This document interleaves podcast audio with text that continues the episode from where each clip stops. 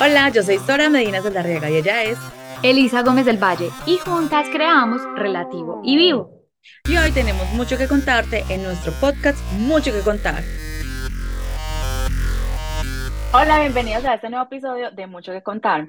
Hoy queremos tocar un tema a propósito del tema de hace 15 días que es sobre el propósito de vida. Hoy tenemos un caso en el que fue un poco, para muchos muy arriesgado, para otros de admiración, de tomar la decisión de ser nómada digital. Con este término hay muchos que ya están familiarizados, otros que no. hoy les vamos a explicar por medio de nuestra invitada que nos va a contar cómo ha sido esa transformación y ese cambio y esa toma de decisiones que también es, es como una prueba de amor propio de perseguir aquello que realmente le gusta, le nace y le apasiona.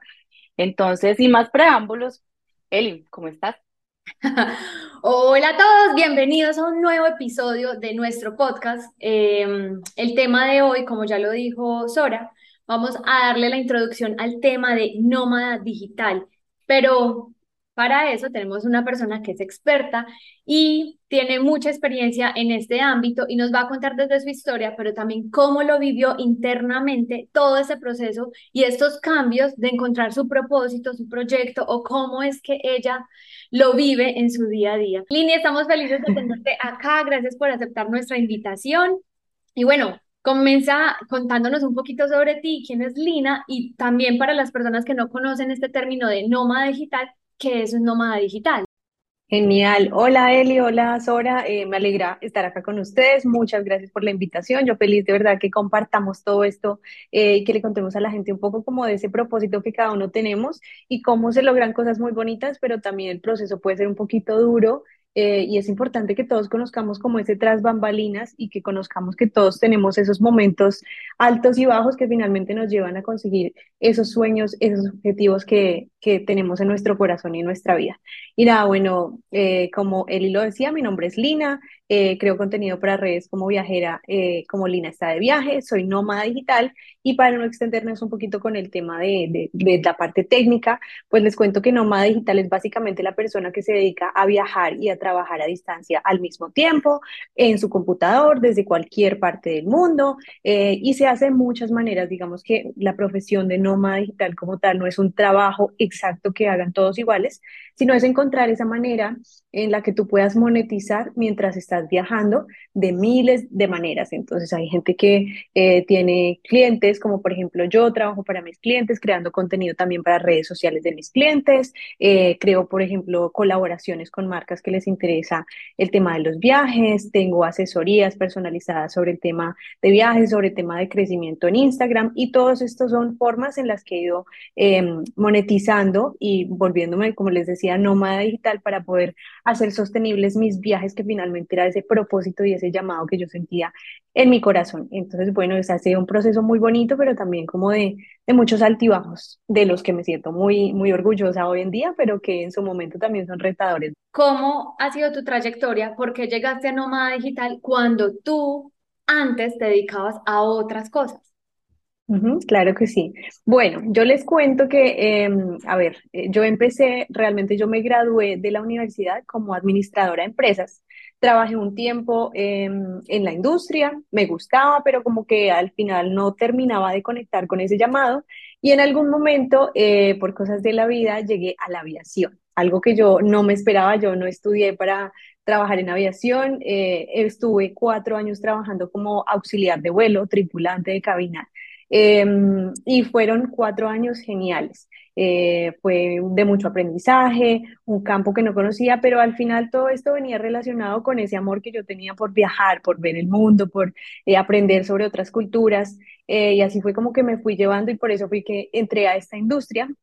Pero entonces pasó que en algún momento yo empecé a sentir como que ya estaba cumpliendo mi ciclo allí, como que yo ya había aprendido lo que tenía que aprender de ese trabajo, sentía que me faltaba algo más y sentía que a pesar de que yo estaba pudiendo viajar mucho con este trabajo, porque es un trabajo increíble que recuerdo con muchísimo amor en mi corazón, em, como que de alguna manera me estaba limitando a poder viajar de la manera que yo lo quería hacer, porque yo quería que esto fuera permanente, yo no quería esperar a mis vacaciones o a que me dieran el permiso los jefes para, poder, para poderme mover, sino que yo quería hacerlo como a mí me gustaba y a mi ritmo. Entonces, bueno, empecé, esto realmente no es como una decisión que uno tome de un día para otro, así como todo en la vida, siento que uno se debe sentar, hacer un plan, pensar en qué me gusta, qué me mueve. em, y bueno, yo decidí hacerlo. eh, hice mi plan de alguna manera, como de si me retiro de esto, ¿qué es lo que voy a hacer? ¿Qué es lo que quiero hacer? Em, y con mucho miedo salté, yo diría que un poco al vacío, porque hay muchas cosas que uno no sabe que van a venir en el camino, pero también con un plan, que es importante tener como ese plan, que en mi caso fue, por ejemplo, ahorrar un buen tiempo. Yo ahorré como un año antes de renunciar como auxiliar de vuelo eh, pues para tener esos ingresos, porque yo sabía que no iba a estar ganando dinero como nómada digital desde el día uno, ¿verdad? Entonces, cuando ya tuve ese colchón y esa tranquilidad, renuncié y, uff, realmente es que es un revuelto de emociones muy fuerte en ese momento, porque es como ese, eh, no solo lo que tú estás sintiendo, sino lo que te están diciendo, por ejemplo, las personas a tu alrededor de, oiga, pero ¿cómo va a dejar semejante trabajo tan bueno con esa empresa? eh, viajando, todo, ¿cómo va a dejar eso para simplemente irse a aventurar? Entonces, claro, eso también puede que la gente no te lo esté diciendo ni siquiera con una mala intención, sino como con esos miedos propios internos que tiene la gente. Pero pues obviamente a ti te asustan también y te pueden, te pueden hacer cambiar de decisión. Entonces tú tienes que ser como muy firme en qué es lo que quiero, qué es, cuál es ese fin realmente, qué es lo que me mueve a mí. Y como les digo, no fue fácil porque se llena uno de esas emociones, de esos miedos, acompañados de lo que te está diciendo pronto eh, la gente alrededor. Eh, pero nada, lo hice y al principio fue un momento duro también porque precisamente cuando renuncié fue como ese llorar y ese sentir esa tristeza de, ¿será que la embarré? ¿Será que de pronto me apresuré? ¿Será que esto sí me va a dar? ¿Qué tal ya no consiga un trabajo tan bueno como el que tenía? Pero bueno, al final cuando uno tiene claro lo que quiere y uno eh, es consciente de que los resultados no llegan de un día para otro eh, y que voy a luchar y voy a perseguir realmente eso con mucha disciplina y con mucha constancia, pues las cosas ocurren, ¿verdad? Digamos que no es una cuestión de suerte, sino de constancia y de disciplina para nosotros mismos, para con nosotros mismos. Y ya antes de que, de que, ya para no hacer este monólogo y dejarlas hablar un poquito, eh, una cosa que les quería contar que hace poco escuché y me quedó sonando muchísimo, fue un video, no, la verdad no sé quién era, era un hombre que decía que porque nosotros como que le cumplimos a todo el mundo y le corremos a la gente para cumplirle, que si yo me puse eh, una cita contigo, la cumplo porque la cumplo, pero cuando es una cita conmigo, con mis sueños, con mis cosas, Ahí sí los aplazo, ahí sí no son importantes, ahí sí para después. Entonces, yo siento que es un llamado como a esa reflexión de yo soy igual o más importante y mis sueños son iguales de importantes, entonces no me, no me debo fallar a mí mismo, a mí misma, porque si yo no trabajo por mí, ¿quién va a hacerlo? Es, es eso. Ya que nos tocaste el tema de los miedos, ¿cómo hiciste para no dejarte influenciar? Porque de todas maneras en el proceso uno siempre está como, como, bueno, lo que me dice este, lo que me digo yo, o sea, me lo creo, le creo a este, me creo a mí, o sea, ¿cómo fue para tomar esa, la decisión y la estabilidad interna como para seguir creyendo en lo que estabas haciendo? Pues Dora, esa es una muy buena pregunta porque uno cree que como que el proceso va a ser muy sencillo, em, eh, como que todo va a ser pura felicidad y no, realmente hay momentos en los que tú dudas mucho, así como lo estás diciendo, tienes esos momentos de tristeza, de como de sentir que desfalleces, que no puedes hacerlo, este tema que a veces se habla como del síndrome del impostor, que tú sientes que todo el mundo es, pero tú no eres de alguna manera. Pero yo siento que la única manera de, de sobrellevar y de, de vencer esas cosas es con la constancia, o sea, todo el tiempo tú tener claro a dónde quiero llegar, por qué hice esto, tener claro como cuál es esa motivación y qué espero lograr con esto. Em, y haberlo pensado un tiempo tal vez quizás, porque si tú tomaste una decisión impulsiva y luego llegan como esos altibajos y esas pruebas, entonces tú rápidamente te derrumbas, pero si tú hiciste como una reflexión antes de, hiciste un plan no solo eh, como de ahorros y estas cosas, sino como de, de realmente esto es lo que a mí me mueve, esto es lo que va a pasar y voy a tener altibajos, pero voy a trabajar por ello, pues digamos que se vuelve más sostenible, pero cuando tú te lanzas así como sin nada, como sin ningún ningún plan en tu mente es mucho más difícil. Entonces yo tuve mucho y tengo todavía mucho de esos miedos, eh, porque siempre habrá eh, lugar a dudas, habrá lugar a comparar, compararte con lo que está pasando afuera y de pronto tú sentir que, ay, está pasando esto y yo no me estoy montando en esta tendencia, no estoy haciendo esto, podría estar haciendo más. Y yo siento que hace parte también como de este afán que nos infunden un poco como eh, no sé, en mi caso con mi trabajo, las redes o este mundo como digital de que tú ves como todo lo bonito que pasa afuera, pero hay mucho, hay mucho detrás y no solo en nuestra vida, sino también entender que cada persona tiene sus procesos detrás y que no se trata como de, ay, pues si yo la paso mal, a todo el mundo la esté pasando mal, ¿no? Pero es como entender y ser, eh, tener esa, esa nobleza y tener ese mm, sentimiento como de compasión contigo mismo de yo lo puedo pasar mal, hay gente que la está pasando mal, mm, de pronto no todo se ve, no todo sale a la luz, eh, pero hace parte de mi proceso y esto me va a ayudar a crecer.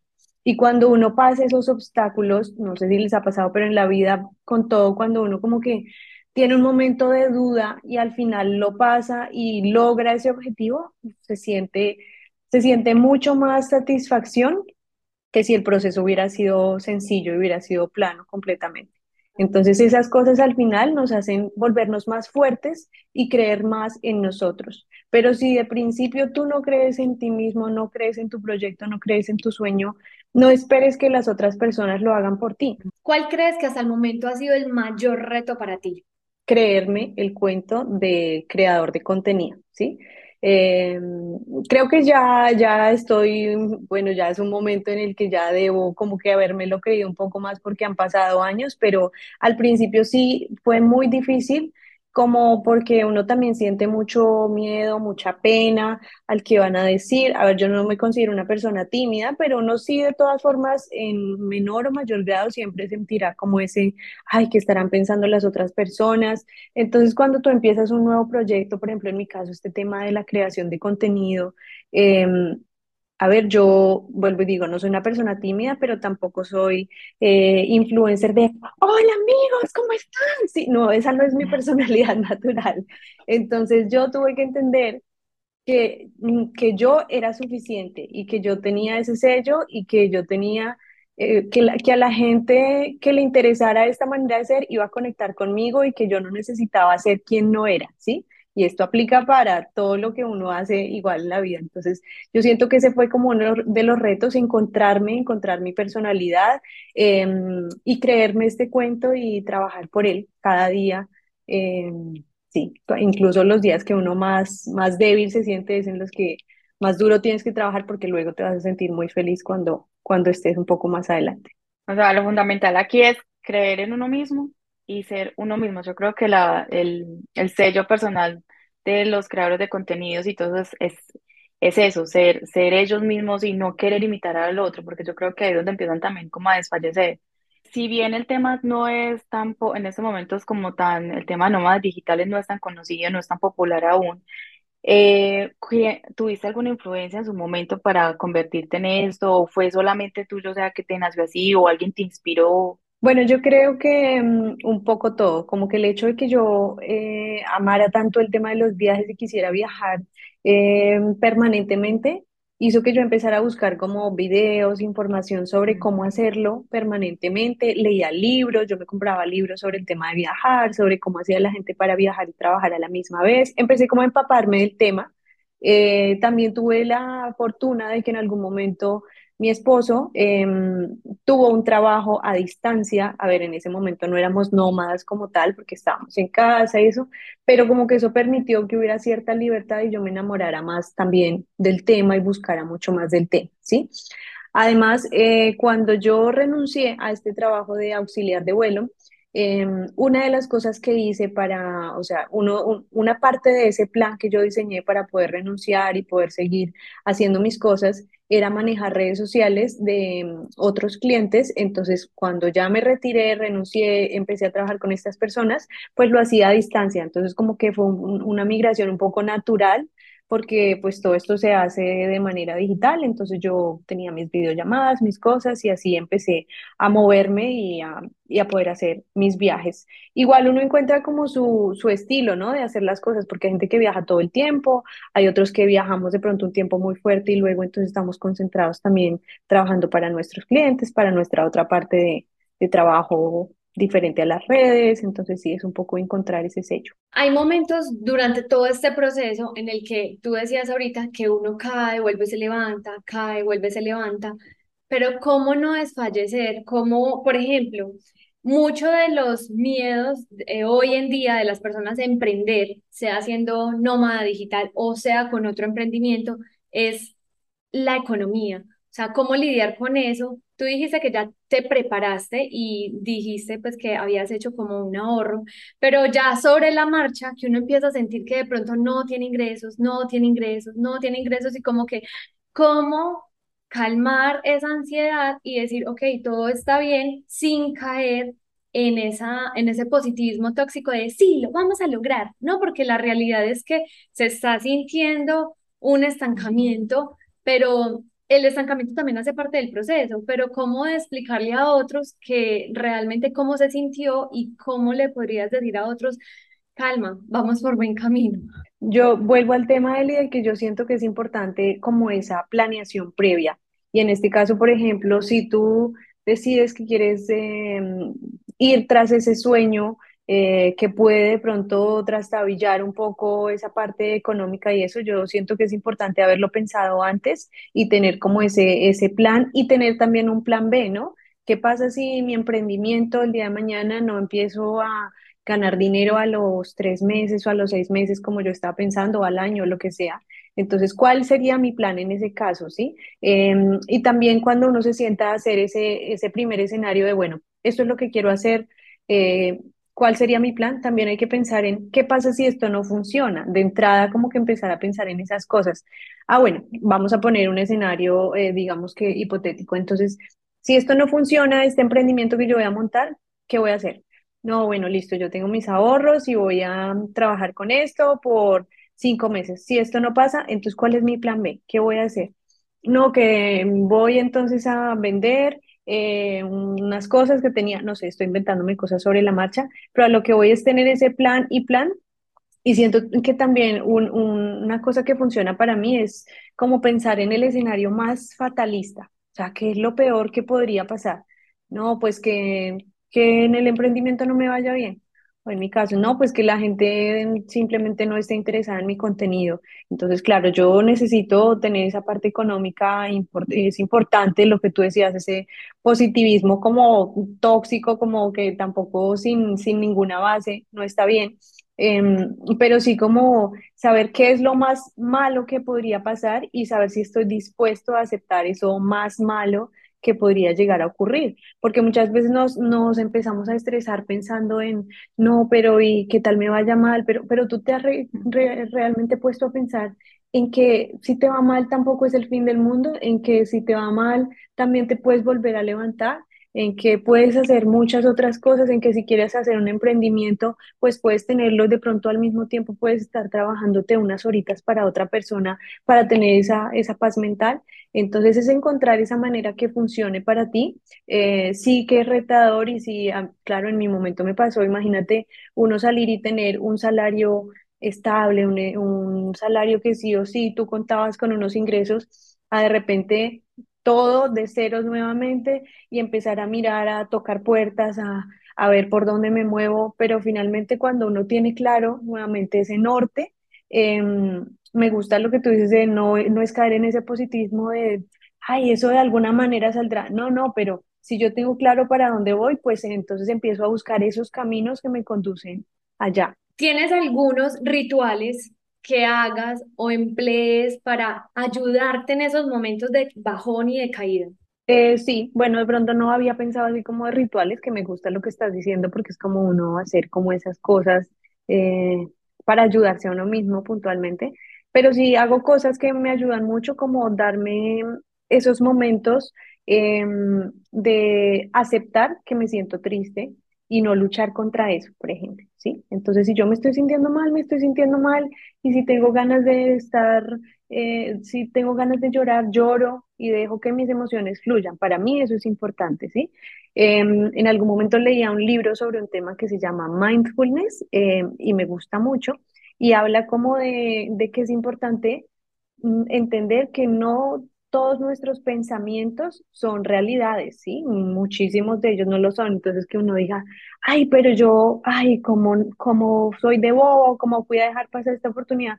No, tú no eres bobo, o sea, son simplemente pensamientos que están pasando. No, no te identifiques con eso, simplemente entiende que es un pensamiento que viene y se va. No luches contra eso tampoco. Si te sientes mal, te sientes mal. Si te sientes feliz, vívelo en ese momento. Pero cuando tengas esos momentos de bajón, date el momento para sentirlo, para de pronto tomarte un momento para caminar, para anotar. A mí me gusta, por ejemplo, escribir esas cosas o salir sola, tomarme un café, a darme una vuelta, darme como ese tiempo para mí misma. O si, por ejemplo, tengo un día muy estresado y cosas que hacer, trato como de tomarme el tiempo en la mañana, por ejemplo, para empezar el día tranquila. Eh, como que cuando uno está estresado y empieza ese día así afanado tarde, pues en la medida de lo posible tratar de de no hacer eso porque empieza uno como peor, así como más acelerado, me parece a mí. Entonces yo en la mañana, por ejemplo, eh, voy temprano a entrenar, trato de ser juiciosa con ir al, a como activarme físicamente, saco mi perrita a pasear, entonces un momento también como para mí, para pensar, para mirar como la naturaleza, siento que hace parte como de mi ritual de, de, empezar el día bien eh, tomarme algo que me guste, tomarme un té en la mañana, eh, tomarme el tiempo para, por ejemplo, em, aplicarme una cremita, algo que me haga sentir que me estoy cuidando a mí misma, ¿sí? No tiene que ser nada, pues, eh, súper complejo, pero sí como darte esos momentos y darte cuenta de todas esas cosas buenas que están pasando alrededor. Y también me gusta algo que tengo por acá, les voy a mostrar, y es eh, como unas, a ver, no tiene que ser la misma, pero mi esposo me regaló como este, estos cartoncitos y cada día se, se cambia y se pone como una frasecita motivadora. Ay, se corrió. Entonces, por ejemplo, el de hoy dice, deja que la naturaleza, que la naturaleza te reviva. Entonces, bueno, te tiene como conecta con la naturaleza, date un tiempo para caminar afuera. Entonces, me gusta como ver ese tipo de frasecitas, eh, mirar en internet, seguir un podcast como el de ustedes, como que esta motivación positiva de como de empezar bien mi jornada y de saber que si estoy pasando un mal día, va a pasar, va a pasar. Simplemente tengo que dejarlo fluir y tengo que ser constante, que cuando sea, constante y, me dé cuenta de que al final logré sobrellevar ese obstáculo, me va a sentir súper orgullosa de, de, lo que pasó. Me parece súper bacano y súper bonito, pues todo eso, porque en realidad emprender no es fácil. Eh, pues también tenemos que sacar la creencia limitante de que no es fácil, pero no es por las cosas externas, sino más las internas, porque es esa lucha, como veníamos diciendo, de que pues es lo que yo quiero frente a lo que me estoy enfrentando con la mente, porque es la emoción contra la, la parte mental. Y muy chéveres esas, eh, esas técnicas pues que nos estás como, como dando pues a todos como para, para, ir, para irlas aplicando. Eh, si bien tu, tu trabajo es básicamente como de estar viajando y todo lo demás, o sea, cada cuánto lo haces y si tienes planificado, pues como te planificas de cuánto te vas a demorar en cada viaje, eh, qué, qué es lo que buscas en cada experiencia cuando viajas. Bueno, yo creo que cada viaje es un mundo, cada, cada viaje tiene su estilo, hay unos que son muy rápidos, hay veces que como tú dices los programo, hay veces que simplemente sobre la marcha pasa que, eh, no sé, que por ejemplo ahorita hace poco pasó que mi esposo tenía que ir por trabajo porque no es nómada digital, sí tiene un trabajo que trabaja desde casa, pero eh, con una empresa, entonces tenía que ir a Estados Unidos dijimos, bueno, pues aprovechemos y yo me pego unos días y, y, los últimos días estoy allá contigo, entonces como que fue sobre la marcha. Pero cuando planeé un viaje, por ejemplo, hace un par de meses vinieron eh, mis papás y bueno, vino mi familia. Eh, uf, ese sí me lo planeé, súper planeado. Yo soy una persona a la que le gusta organizar mucho los viajes, especialmente cuando tienen ese ingrediente tan emotivo, ¿no? Era la primera vez que mis mis papás y mi hermana venían a Europa, entonces yo quería todo, obviamente, lo mejor, porque uno quiere dar lo mejor de uno para las personas que ama. Entonces me lo organicé todo súper al detalle Eh, y bueno, estuvimos un par de meses, entonces como fue un viaje así como tan eh, complejo y tan largo y, y demás. eh, y además pues un viaje costoso porque estuvimos viajando bastante tiempo por Europa.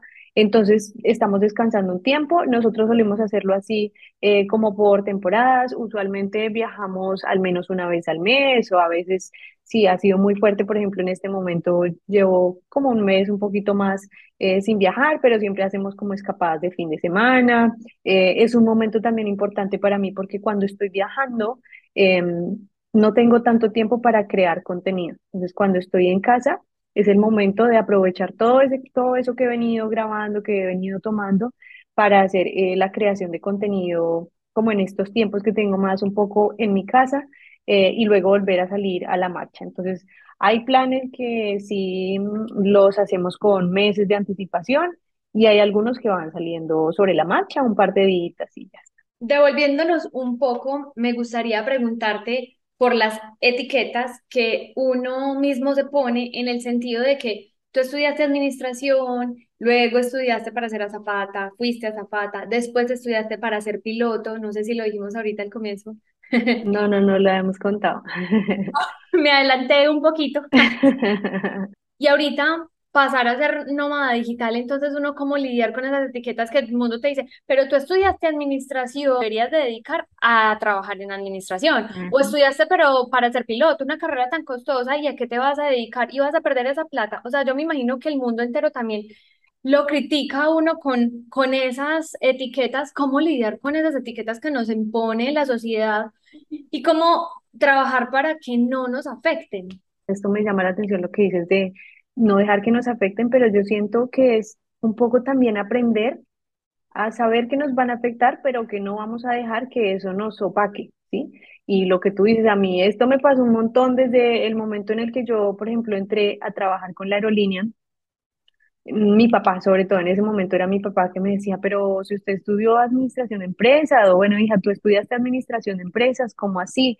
Em, pero entiende también, por ejemplo, que no necesariamente esa persona te lo esté diciendo. A ver, yo en ese momento no lo sentía así, pero hoy en día, en retrospectiva, digo, mi papá mm, conoció que los trabajos eran trabajos tradicionales, que tú estudias y a eso te dedicas y ese es el camino pero hoy en día sabemos que hay muchas ramas y muchas formas de, de llevar la vida que todo nos enseña. Yo no me arrepiento para nada de haber estudiado administración de empresas porque hoy, por ejemplo, hoy en día, muchas de las cosas que hago en mi trabajo, de organización, de esto, al, al final es mi propia empresa, mi marca personal, las aplico, ¿sí? Todo en la vida te enseña algo. Y luego vino el tema de la aviación que me enseñó un montón de cosas ya también como como de la vida, de ese manejo de la gente, del servicio al cliente, muchas cosas.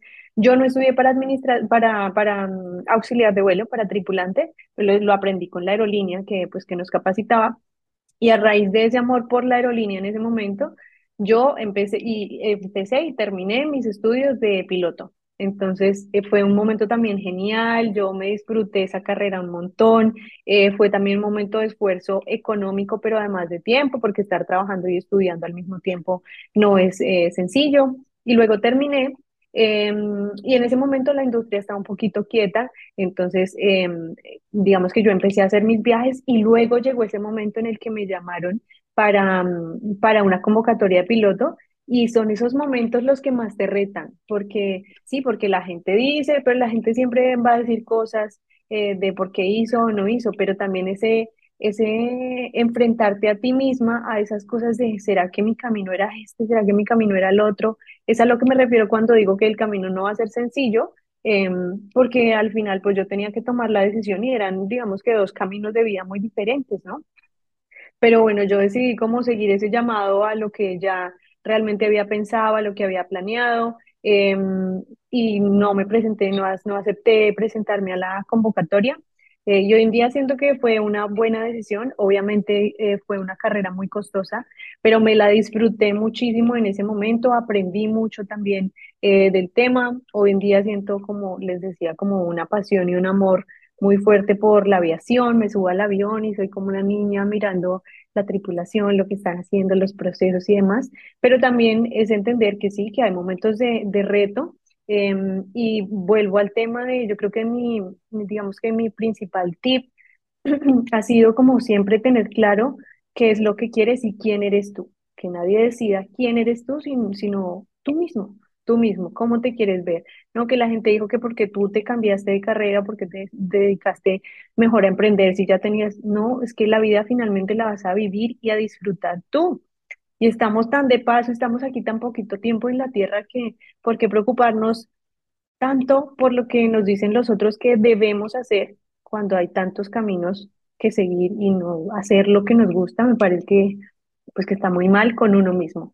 Si en algún momento has pensado ser mamá, no sé, pues mm, ver, ya me estoy metiendo demasiado en tu intimidad, pero en el caso de los nómadas digitales, ¿cómo es el tema de ser nómada y ser mamá y papá al tiempo? O sea, ¿eso sí es posible? No, no, que es algo loco, ok.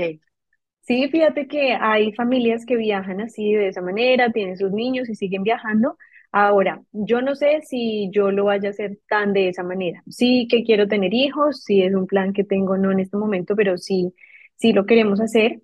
Em, pero definitivamente siento que es importante también pensar precisamente como en ese futuro. Y una de las cosas que yo hago preparándome como para ese futuro es, si yo más adelante quiero tener mis hijos y de pronto en ese momento me siento demasiado cansada como para dedicarme a ser viajera y mamá al mismo tiempo y, y llevar los niños a aventurar, que me parece increíble de verdad las, las personas que lo hacen, pero no sé si vaya a ser yo, pues que también yo tenga ese, ese plan B, ese camino dentro de lo mismo que he desarrollado, de decir, bueno, pues si no quiero viajar por un tiempito, por unos meses, por unos años, yo qué sé, eh, tengo mis productos digitales, tengo mis asesorías de crecimiento de redes sociales, sé otros temas, sé email marketing, eh, tengo una audiencia construida que me cree en muchas cosas, que no es necesariamente solo subir los tips como tal del destino en el que estoy, sino es como pensar estratégicamente a dónde voy y si quiero llegar en un momento a esa estabilidad de hacer lo que sea, si no fuera a viajar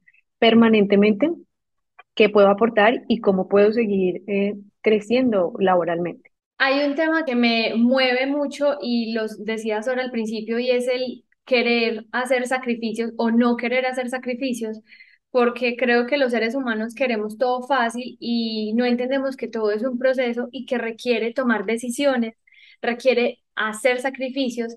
Y una palabra que tú decías ahorita era la disciplina, el orden, o sea, yo creo que los emprendedores tenemos que volvernos el doble de organizados en el sentido de que nadie nos está exigiendo, como digamos en un trabajo que tienes tu jefe que te dice, esto me lo entregas mañana, esto lo tienes que hacer para pasado mañana. O sea, tú sabes que tienes que marchar. Acá en el emprendimiento tú tienes el relajo de decir, ok, nada, o sea, ah, es mi tiempo, yo lo manejo como quiera, pero de alguna manera entramos en la procrastinación, como mañana lo hago, no, pasado mañana lo hago cómo no entrar en procrastinación. Al principio uno como empezar a organizarse de la mejor manera que te funcione a ti. Entonces, por ejemplo, a mí me funciona muy bien como los medios visuales, como hacer cosas que yo vea, que yo escriba.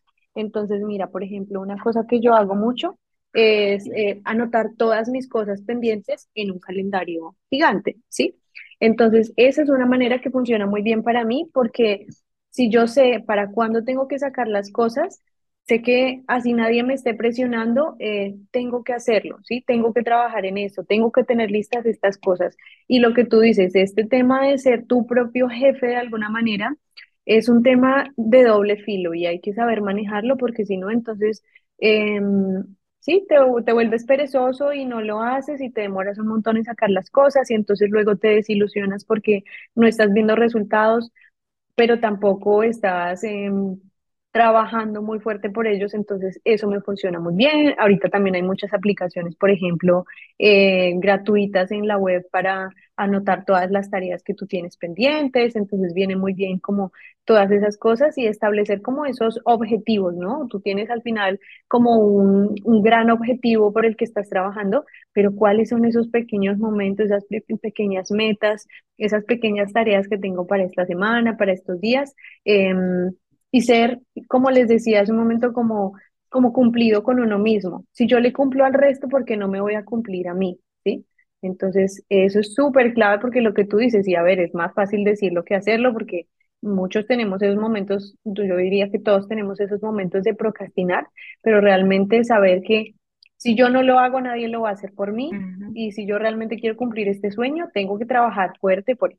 Muchas veces los emprendedores trabajamos mucho más que lo que se trabajaría en un trabajo normal, eh, digo en cuestión de horas, porque pues es tu proyecto y eres todas las caras de tu emprendimiento, eres todas las ramas, eres el de las ventas, eres el del marketing, eres el de las redes, etcétera. Yo sigo pues como varios nómadas también, pues en mis redes, pues, sigo pues a unos cuantos. Pero me llama mucho la atención porque si bien hay unos que sí son, no tienen un lugar, no tienen un lugar como quien dice, o sea, terminé de viajar, vuelvo acá, terminé de viajar, vuel- vuelven a la misma parte. Hay otros que sí son demasiado, em, eh, no tienen un lugar como a donde volver, ¿me entiendes? O sea, terminan este viaje y siguen para otro, y siguen para otro. No como tú que de pronto tienes un lugar donde volver. O sea. ¿Qué diferencia hay entre lo uno y lo otro? Y si, si, si, si se sigue, se sigue llamando nómada digital. Sí, sí, total. Yo siento que simplemente son estilos de viajeros ahora. O sea, hay gente que le encanta saltar y están listos de un destino, ya quieren seguir al siguiente eh, y son de pronto más aventureros, no lo sé. Em, pero también estamos los que queremos como ese balance de me encanta viajar, pero me encanta tener ese lugar al que llegar. Eh, me gusta estar en ese lugar en el que tengo mi espacio y mis cosas y mi, no sé, mi espacio de trabajo. Eh, entonces, encontrar como ese balance, como los emprendedores en cada cosa que hacen, en el proyecto que sea que desarrollen, encontrar como ese, ese sello nuevamente, esa, esa personalidad. Y tú lo has dicho, gente que viaja todo el tiempo y que casi que no va a una base, eh, y otros a los que nos gusta tener ese ese lugar que llamemos hogar. Para mí es importante también tenerlo porque es como mi lugar de conectar nuevamente conmigo misma, de sentir que tengo acá mis cosas, de tener ese momento como más de concentración, pero también va mucho como con la personalidad de, de lo que tú haces como creador de contenido, ¿no? Si yo soy una persona que netamente me dediqué a la creación de contenido y mi trabajo es netamente mi cuenta de, de redes, em, pues digamos que no necesitas tanto ese tiempo como lo necesitamos otros que nos dedicamos también a crear contenido para otros, hacer otras tareas, hacer otros trabajos y necesitamos ese momento de concentración y de calma en, en, en un lugar específico. Sé que ya hablamos sobre el tema del dinero, pero sé que también es uno de los temas más álgidos al emprender y ser nómada digital, el enfrentarte a tus ganancias. Más o menos cuánto te tomó a ti el equilibrar tus ingresos o cómo se sintió ese momento en el, pucha, no me está dando, creo que voy a tener que inventarme un plan B, o nunca te pasó. Claro, claro que sí, o sea, de pronto ese pensar que tú, a ver, esa no era la meta, pero digamos que, que tú dijeras, no, a los tres meses yo ya tengo que estar produciendo lo mismo o más de lo que me estaba ganando y que llegue ese momento y no, no, no pasó. A ver, para mí tal vez tuvo que haber pasado por ahí un año como para que yo ya me sintiera estable realmente económicamente. Pero bueno, un poco como con la tranquilidad de lo que les decía que yo tenía un plan, no como que no monetizara antes, pero como que ya sentir un poco de paz, eh, tuvo que pasar un tiempo. eh, y claro, tú tienes esos momentos en los que tú dices, ay, ¿será que no lo voy a lograr? ¿Será que no voy a poder? Pero también siento que en mi caso eh, me ayudó mucho como el tocar puertas. Y eso hizo que, como tú decías eh, cuando, pre- cuando empezaste la presentación, como que decías que, que todo este camino me ha hecho cambiar en muchos aspectos, como nos cambia a todas las personas, y a mí yo siento que esto me ha hecho más fuerte, me ha hecho más creer en mí, en que realmente sí puedo lograr cosas, en que sí puedo eh, vivir de lo que quiero hacer y de lo que me gusta. Eh, y mira, acá estoy, han pasado un par de años, estoy súper orgullosa de lo que he hecho, seguramente me falta mucho camino por recorrer, em, pero, pero es bonito mirar hacia atrás y darse cuenta que por ejemplo, en esta parte económica, sí que lo logré, sí que fue retador en su momento, pero como tenía un plan y como no estaba simplemente viviendo de la fantasía de voy a renunciar mañana, a ver de qué vivo pasado mañana, no, pues como había un plan, entonces fue un poco más llevadero. Al final, si no hubiera funcionado, pues que hubiera sido lo peor, volvamos al tema de que hubiera sido lo peor que hubiera pasado. No, pues me hubiera buscado otro trabajo eh, y así me tomara un par de meses, tampoco iba a ser el fin del mundo, ¿no? Eh, siento que todos tenemos como mucho miedo, es realmente más que a, a esa inestabilidad económica, que claro es importante, tenemos mucho miedo al fracaso, tenemos mucho miedo a fallar y a que las personas de pronto vean que no pudimos, que nos quedó grande o que, o que tenían razón de alguna manera, ¿sí? Entonces, es, es luchar contra eso y vuelvo al tema de si tú no crees en ti mismo, nadie lo hace por ti. Así que hay que trabajar por esos sueños. Y bien, ahorita estabas hablando de las experiencias de los viajes. O sea, ¿cuáles han sido, o sea, todos nos, pues cuando vamos a un lugar nuevo, muy chévere, muy rico, pero ¿cuál ha sido el que tú digas, no me inspiró, no me, no me abrió la creatividad, no me, no, no, no me generó nada? ¿Has tenido algún lugar así? Como un destino que me haya decepcionado o algo así. Ujú. A ver, no, sabes que realmente no lo tengo en la mente, pero de pronto les puedo contar un, como una anécdota de cosas que no siempre salen bien en los viajes, que también es, es como ese, no todo es es válido. color de rosa, ¿verdad? Sí. Entonces, por ejemplo, en un viaje que hicimos hace, hace un tiempo, estuvimos en Bali, en Indonesia, increíble, o sea, un destino maravilloso que también me llevo en mi corazón de los mejores viajes que he hecho en mi vida, pero en su momento también tuvimos nuestro momento difícil con mi esposo porque eh, resulta que allá eh, la manera de moverse son las motos.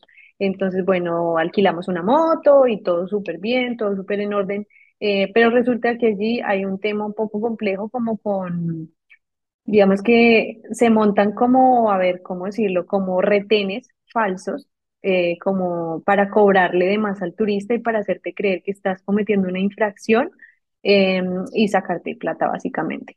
Entonces fue como ese momento de decepción, de sentir que estaba disfrutando tanto de este lugar, de su gente y encontrarte como darte, o sea, es que era absolutamente evidente que nos estaban sacando plata por ser turistas, pero no poder hacer nada porque estás en un lugar tan ajeno, porque pues te tienes todas las de perder, no sabes con quién quejarte, no sabes nada.